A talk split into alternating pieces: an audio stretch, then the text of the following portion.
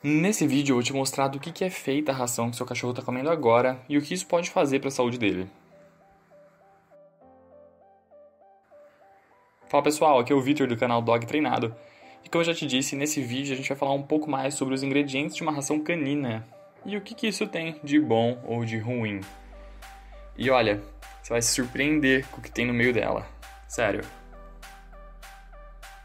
Aliás, antes de começar, já clica no botão aqui embaixo de like, porque se esse vídeo atingir mil curtidas, eu vou gravar um vídeo super legal com dicas para ensinar o seu cachorro a parar de morder você e as suas visitas. Então vai lá. Olha, separa tudo que não entra na sua canja. Estômago, tripas, pulmões, cabeça e pés de galinha. A Anvisa permite que tudo isso vá na receita. Jogue tudo em uma panela e deixe cozinhar. Prense a mistura e em seguida passe por uma máquina de moer. Pronto, você já tem uma boa parte da ração do seu cachorrinho aí.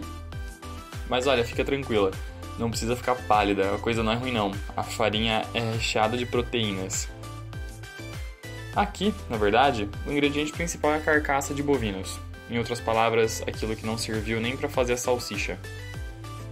As partes são trituradas e cozidas, então retira-se o excesso de líquidos e deixa a mistura secar. Daí vem a prensagem, quando se tira a gordura, e a moagem, que homogeneiza a papinha. E se o seu cachorro, se o seu cachorro falasse, cara, ele ia garantir. Parece ser até de carne isso. Porque além de realçar o sabor, essa farinha é fonte de cálcio, ferro, fósforo e proteínas. Para completar o banquete, um pouco de arroz não selecionado. Independentemente do seu aspecto, aqueles grãos sem casca e quebrados também são fonte de carboidrato e, portanto, de energia. E como é rico em fibras, a quirera ajuda na formação do bolo fecal, facilitando a digestão. Ou seja, em outras palavras, o cocô fica mais consistente, sequinho e mais fácil de ser retirado da calçada quando seu amiguinho fizer um cocô. Nesse ponto, a mistura já está boa, mas os cães mais exigentes eles podem até torcer o focinho e não querer comer. Então, para convencê-los de que tem carne ali, acrescenta-se o hidrolisado, resultado da ação de enzimas sobre tecidos e órgãos de bovinos. Então o que fica é um caldo grosso, que é transformado em um pó usado para realçar o sabor daquela gororoba.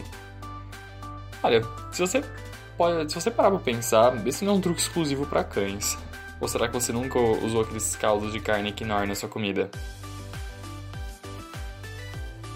Além disso, a paleta de corantes que é usada também é grande. Caramelo, amarelo crepúsculo, amarelo tartrazina, azul indigotina. E tem como única função atrair os donos dos bichinhos e não os nossos cães em si. Pode ser uma maneira de te convencer de que ele tem carne e vegetais através da cor da ração. Ou de inconscientemente te dar água na boca, esses são os mesmos corantes que se usam nos salgadinhos de pacote que nós costumamos comer por aí. Porém, antes de pintar a comida com essas cores apetitosas, é preciso descolorir tudo. Então, é aí que entra o dióxido de titânio, um sal que faz com que a ração canina, o mesmo que a água oxigenada faz para o cabelo humano, ou seja, descolore, Fora do mundo cão, esse mineral também é responsável pela aparência branca e cremosa dos sabonetes e por, por, e por proteger a nossa pele da radiação solar.